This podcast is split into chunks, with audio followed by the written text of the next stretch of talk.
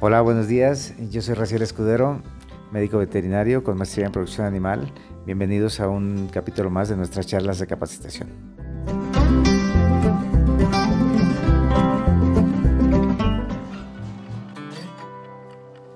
Sí, claro. Fíjate que hay algo muy interesante. Eh, cuando hablamos de, de los criadores de gallos, dentro de los manejos es muy común que ellos eh, metan un elemento más durante la crianza, que es la selección natural. O sea, los galleros están buscando, además de buena genética, pues que sobrevivan las aves más fuertes, las más resistentes, ¿sí? Y eso se me hace un punto bien interesante.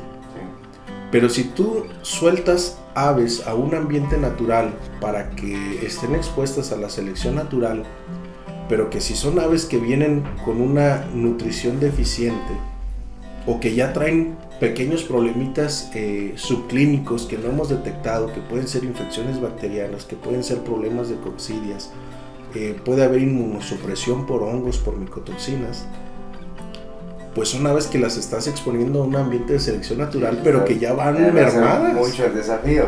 Claro, Sí, hay que por supuesto. pero pues, no Entonces, tanto, o sea. Ese punto de selección natural a mí me parece bien interesante, pero siempre vas a tener mejores resultados si tu nutrición está bien cuidada con la línea Canfer, iniciando desde el baby chick. De hecho, ahorita lo en el recorrido de esta semana es los primeros 15 días y de ahí al campo. Obviamente tiene sus cortes para que duerman y al principio están como encerrados